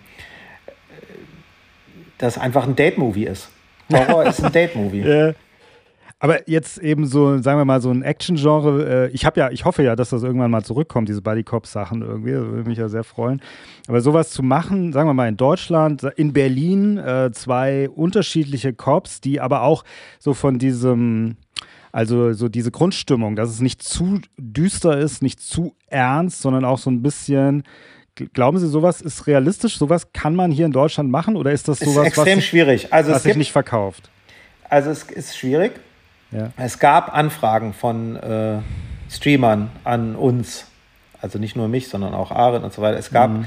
äh, äh ganz konkret, wo wir einfach nur hätten sagen müssen, ja, wir machen das und dann hätten wir Budget und Geld und so gehabt. Aber wir, für uns hat wirklich die Frage, was ist daran deutsch, äh, äh war nicht glücklich beantwortet. Ähm, und dann glaube ich, also ich habe es ja beim, beim Schweiger-Tatort versucht. Der Schweiger-Tatort spielt nicht im wirklichen Hamburg. Der spielt in einem fiktional überhöhten Hamburg. Genau wie damals die Serie, an der ich mitgeschrieben habe, die keiner mehr kennt, der Puma. Das war eine Serie, wo alle Martial Arts konnten in Berlin. Also alle, alle Begegnungen zwischen, zwischen Bösen und Helden sind über Martial Arts. Donnie Yen hat damals übrigens die Martial Arts Szenen inszeniert. Aber wissen Sie, also, das haben wir, das haben wir gerade, wir hatten gerade letzte eine Sendung über Stallone, da haben wir gesagt, da haben wir über Over the Top gesprochen, haben wir gesagt, jeder in dieser Welt kann Armdrücken. Also es wird genau. auch alles über Armdrücken geregelt und so. Ja. Genau. Und so war das beim, beim Schweiger-Tatort auch und ich glaube, das war schon, das hat schon niemand verstanden. Das, ich meine, im, im, im Schweiger-Tatort gibt es gleich in zwei Teil, im zweiten Teil äh, Gangster, die vorm Polizeirevier einen abholen und alle haben so die Waffen an, an ihren Gürteln und die Cops haben auch die Waffen an ihren Gürteln und dann mhm. sagen die, come on, come on. Und das ist einfach ein Western in dem Moment, den wir da machen und kein, kein realistischer Ermittlungsarbeit eines deutschen Beamten. Und ähm, es gibt jetzt so Konzepte, die mir immer auf den Tisch landen, wo dann äh, ähnlich wie in Heat die Bankräuber hier in Deutschland Banken überfallen und alle schießen aufeinander. Und der, der Griff zur Waffe ist einfach eine extreme Ausnahmesituation in Deutschland. Nicht in Amerika, aber hier, oder zumindest nicht, zumindest glauben wir es in Amerika nicht, dass es eine Ausnahmesituation ist. Hier ist es eine. Und ich habe zum Beispiel in Slöborn, ich nehme an, dass Sie es nicht gesehen haben, weil es eine Serie ist, aber in Slöborn gibt es ja auch, ist ja eine apokalyptische Serie, wo die Welt untergeht. Und auch da gibt es irgendwann Waffen und alle sind bewaffnet. Aber ich habe mir extrem viel Mühe gegeben, erstmal da, mir das zu verdienen, dass der erste Mensch eine Waffe trägt. Das, ist dann, das wird ganz lange gezeigt, in einer ganz langen Szene, wie äh, äh, die Hauptfigur in ein Rathaus ins Polizeirevier einbricht, da ein Safe öffnet, aus dem Safe äh, die Waffe holt, aus einem anderen Safe, dass du die Munition halt und dann hat sie die erste Waffe und später gibt es dann mehr und mehr Leute. Und weil auch 90 Prozent der Menschen tot sind, äh, gibt's dann, ist natürlich auch der Schnitt von Mensch zu Waffe stark verändert gegenüber der wirklichen Welt. Aber ich habe gesagt, nee, in Deutschland ist es schon was Besonderes, wenn Kinder, die plötzlich auf sich gestellt sind, äh, einen Generator anschließen müssen, damit sie Strom haben. Das ist für mich schon sehr, sehr spannend zu sehen, weil das sind Kinder und die haben noch nie einen Generator bedient. Und so habe ich eigentlich die ganze Serie versucht. Das war immer ganz viel, ich habe ganz viele tolle Szenen für sich genommen tolle Szenen rausgestrichen, den Mitautoren und auch mir selbst, weil ich gesagt habe, nee, das ist amerikanisch, das ist, das sind nicht wir. Wir Deutschen, bei uns würde die Apokalypse so ablaufen. Und weil Sie ja vorhin gesagt haben, zeitgemäß, ich hatte ja nun mal das einmalige Glück eines Künstlers, wirklich die Serie zur Zeit gedreht zu haben, weil ich ja eine Pandemie-Serie fertiggestellt habe und dann brach sofort eine Pandemie aus. Ja, ja, ja. Äh, und da war das dann ganz gut, dass ich diesen diese, dieses Thema, was ist Deutsch, für mich so als wichtig entdeckt hatte, weil es ja dann tatsächlich ziemlich gepasst hat. Also der Verlauf der, der Pandemie und das Verhalten der Bevölkerung ist nicht so weit weg von dem, was wir in Slöborn gezeigt haben, obwohl Slöborn ja ein viel wichtiger, also viel äh, aggressiveres Virus hat, was ja auch dann real 90 Prozent äh, Todesrate hat. Hm. Ja, ja, prophetisch war es schon. Gell? Ähm, hat das der Serie eigentlich schlecht getan? Weil man, ich hatte ja das Gefühl, dass man in der Pandemie solche Sachen, also ich glaube, es hat sich gespalten. Manche Leute wollten unbedingt solche Sachen gucken und manche überhaupt nicht, weil es die Realität schon so war. Also das kann ich gar nicht letztlich beantworten, weil das ZDF hat ja dann äh, äh, schon sie nicht mehr so ausgestrahlt, wie sie ausgestrahlt worden wäre ohne Pandemie, weil es war eigentlich gedreht fürs, für einen äh, Montagabend, Montagskino-Sendeplatz. Ähm, wo ich schon viele Sachen hatte, Steig nicht aus, Antikörper, Freies Land, sind alles äh, äh Filme, Kinoproduktionen, die auf diesem Sendeplatz liefen. Und weil das Z, die ZDF oder auch ARD und ZDF hatten ja eine Renaissance als Informationssender in dieser Zeit, weil es einfach ähm, viel Informationsbedarf gab und sie wollten dann nicht das vermischen. Also sie wollten nicht äh, ein seriöses Sendeformat äh, zur einen Zeit und dann schaltet man um und es gibt die Virus-Panikmache äh, direkt danach. Also sie wollten das voneinander sauber trennen und wir ja. liefen ja dann bei ZDF Neo und sind ja seitdem auch eine Neo-Serie. Und es ist für mich deswegen super schwer zu beziffern, weil Neo natürlich, für Neo war es ein ganz toller Erfolg, ähm, aber in absoluten Zahlen hm. Wäre, glaube ich, allein vom Sendeplatz ZDF Montagskino hätten es, glaube ich, mehr Leute geschaut. Hm. Wir sind dann eine Mediathekenerfolg geworden. Wir waren zu dem Zeitpunkt die erfolgreichste ZDF-Serie in der Mediathek. Und für mich ist es immer schön, wenn ich äh, genug Erfolg habe, um weitermachen zu dürfen oder zu Ende erzählen zu dürfen. Das, das ist für mich eigentlich dann das, woraus, woraus ich den Erfolg leite. Das heißt, es geht gar nicht darum, haben es jetzt 5 Millionen oder 15 Millionen gesehen, sondern wie viele Millionen müssen es sehen, damit ich weiter erzählen darf. Und in dem Fall von der, von der Serie haben es genug geschaut und ich habe jetzt ja die letzte Staffel gerade fertiggestellt. Ich bin gerade in der Postproduktion, die kommt auch äh, Anfang Februar. Dann da kommt die dritte und letzte Staffel davon.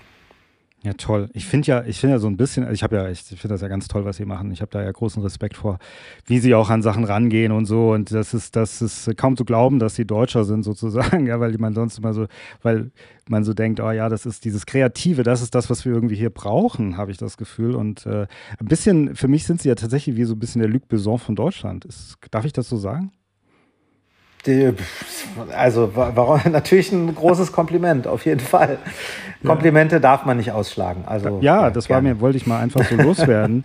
ich muss mal, mal ganz schön, da sind wir auch schon am Ende. Ich wollte noch mal kurz fragen, ich habe nämlich gelesen, Sie sind in Jugendheim geboren. Ja. Das ist richtig, aber Sie haben nicht so lange da gelebt, gell? gar nicht. Wir haben damals in Ach, Darmstadt gewohnt. Ja, da wohne Eltern. ich nämlich. Ich bin in Darmstadt. Genau, das ist ja, ganz ja. in der Gegend und ja. ich komme ja ich, von den äh, Sieben-Tags-Adventisten und die haben da die Marienhöhe in Darmstadt. Ah, eine, da, auf, äh, die, auf die Schule bin ich gegangen, tatsächlich. Genau, dann, dann kennen Sie ja die Adventisten. Ja, ja, ja, also ich bin kein. Adventist, aber ich kenne die Adventisten. Ich bin auf die Schule gegangen, weil es war eine Privatschule. Ich hatte sonst keine Wahl mehr, wenn es ums mhm. Gymnasium gegangen ist. Ja, sozusagen, mhm. weil es eine Privatschule, da konnte ich da noch hin als Gymnasium, weil ich schon mal sitzen geblieben war. Und so. Ja. Ja, okay. ja, dann kennen Sie ja die, die wo ich herkomme und äh, da sind meine beiden Eltern sind da auch, äh, haben da ihr Abitur gemacht ah, okay. und äh, mhm. mein Vater auch seine Predigerausbildung da angefangen und deswegen also die für, für die adventistische äh, äh, deutsche Gesellschaft ist Darmstadt über die Marienhöhe sozusagen eines der, der äh, geografisch wichtigen, Ach, wichtigen Gegenden. Und da haben wir deswegen auch eine Weile da gewohnt. Ah, okay. Ja, ja, weil das habe ich nämlich gelesen auch, oder beziehungsweise war mir schon öfter mal klar, habe ich gedacht, in Jugendheim, das ist noch gar nicht so ja. weit. Ich bin auch deswegen oft, also sehr oft noch in Darmstadt gewesen, weil auf der Marienhöhe finden ja auch immer mal Veranstaltungen statt. Mhm. Äh, mein Onkel und meine Tante waren da Lehrer. Ähm, okay. Also das ist einfach, das ist einfach so eine, ja, es ist, es ist mir sehr nah, auch wenn Die ich waren jetzt da Lehrer, da muss ich mal gucken in meine, meine Ja, aber mein Onkel heißt Bromba. Bromba. Es war Herr Bromba als Lehrer, ja. Und Frau Moormann Bromba ist äh, meine Ach. Tante, die war auch da Lehrerin, genau. Frau Moormann? Genau. Ja, das, das war meine tatsächlich Tante. meine Lehrerin. Ein, die ja. war einmal meine Lehrerin. Das ist kein Witz. Das ist wirklich so. Die Frau Moormann. Die hatte glaub ich, ich, glaube ich, in Kunst. Kann das sein? Ja, die ist, die, die bastelt heute noch viele Kunstsachen. Ja, unglaublich. Das ist ja, ihre das, Tante. Das ist meine Tante. Also die, die hat meinen Onkel Tante? geheiratet. Also die, die, die ist sozusagen angeheiratete Tante, ja. Ach, angeheiratet hat, nicht, nicht. Genau, sie ja, hat gut. meinen Onkel geheiratet, ja. äh, den Herr Bromba. Sie heißt jetzt Mormann Bromba auch, nicht mehr nur ja, Mormann. Und äh, ja. Was, das ist ja unglaublich. Ja. Jetzt bin ich ja schon mit einem Fuß in ihrem Kino, kann man sagen. Ganz Im Privatkino. Ja. Genau. Die kommen auch immer noch Weihnachten zu uns. Von daher. das ist ja toll. Wenn man schön Gruß, aber die wird mich nicht mehr kennen. Wird mich nicht kennen, glaube ich. Ähm, und meine ganz allerletzte Frage, weil wir es am Anfang hatten mit äh, äh, Filme sammeln, haptische Medien sammeln, Figürchen sammeln, muss ich nochmal ganz, weil es mich persönlich interessiert, weil Sie auch sagten, so, äh, Ihre Frau versteht es vielleicht dann nicht so, dass man sich so eine Figur in, in den, äh, ins Regal stellt. Aber hat man es nicht als Filmemacher einfacher, wenn man diese Sachen kauft, weil man sagt, es gehört auch ein bisschen zu meinem Job? Ja, man kann es absetzen. Ja. man hat es einfacher, weil's, äh, weil man es absetzen kann. Ja. Tatsächlich, ja. ah, das können Sie. Sie können tatsächlich. Die Filme, so setze ich, die brauche ich ja, ich benutze sie auch wirklich. Das ist ja wirklich also Sie können äh, Arbeits all die ganze Filmsammlung absetzen. Ja. Das ist ja unglaublich. Aber, aber ich finde das auch richtig, weil ich tatsächlich, ja, ja. wenn ich einen Film vorbereite, äh, damit arbeite. Also ich massiv benutze für meine Arbeit diese Sammlung. Ich fände das unfair, wenn ich das nicht dürfte. Ja, das finde ich auch. Aber das ist toll. Das muss ich mir auch mal überlegen. Ich habe ja auch jetzt schon seit über drei Jahren diese Film-Talkshow. Vielleicht kriege ich das auch irgendwie hin. Mit Sicherheit. Also wenn man eine Film-Talkshow betreibt, dann müsste man eigentlich auch äh, das absetzen können ja. als Arbeitsmaterial. Ja, vielleicht geht das ja. Gute Idee. Da haben sie mich auf was gebracht. Wunderbar. so, Herr Albert, wir sind am Ende angekommen. Ich danke Ihnen äh, recht herzlich für diesen kleinen Einblick, den Sie mir und unseren Zuhörern da gegeben haben. Ähm, das war wirklich sehr, sehr interessant. Es war natürlich ein bisschen nerdig, also ist für heute natürlich für alle Filmliebhaber natürlich mehr dieser Podcast. Ähm, aber war ja, toll. wenn wir über, ich hatte auch gedacht, es geht mehr um andere Sachen, aber wir sind dann schnell da reingerutscht. Aber da, vielleicht müssen wir irgendwie in drei, vier Jahren nochmal ein Follow-up machen. Was meinen Sie so mehr so Karriere, über Ihre Karriere und. Ja, Leben, Karriere, keine Ahnung. Leben, Karriere? Mir, ja, so ganz privat wollte ich nicht werden, aber. Äh. ich dachte, ich habe jedenfalls nicht damit gerechnet, dass wir darüber reden, äh, über Filmsammeln äh, von Figuren und ähnliches. Ach, als ich, ja, aber ich hatte so ein Interview mit ihnen gehört und so, wo ich auch gemerkt habe, so ein bisschen ihre Liebe und äh, das äh, so zu filmen und so. Und da habe ich gedacht, ach, also ich habe gar nicht, ich habe gar nicht darüber nachgedacht. Ich wusste ja gar nicht, was mich erwartet. Hätte ja auch sein können, dass sie darüber nicht reden wollen. Ich habe, ich lasse es meistens immer ganz gern laufen und schaue, was passiert. Und lerne auch immer gern so ein bisschen den Menschen dahinter kennen. Das finde ich auch immer ganz, ganz wichtig. Und ich glaube, das nimmt ja schon einen Teil von ihnen ein. Also das ist zwar auch toll. Auf jeden Fall, ja. Also so, wie sie da, und das ist, macht sie ja auch aus. Also deswegen war das ganz unglaublich bereichernd. Vielen, vielen Dank. Bleiben Sie noch kurz dran, ganz offiziell, aber alles, alles Gute. Wir weisen auf Ihre Serie hin, äh, Oderbruch. Die muss man sich natürlich anschauen im Jahr 2024. Ich glaube, ja, Termine muss ich mal, ich glaube 18. Januar. 19. Mal, 19. Januar war es. 19. Januar, gell? Ist Premiere. So. Mhm. Und dann nochmal irgendwas mit 20, 24. oder so. Genau, aber am 19. ist dann auf einen Schlag alles in der Mediathek. Das heißt, man ah. kann äh, sofort alles gucken, wenn man möchte. Genau, okay, super. Das machen wir alle. Und ähm, ja, vielen, vielen Dank. Alles Gute. Vielen Dank. Großen Spaß gemacht. Bis zum nächsten Mal. Tschüss. Alles gut.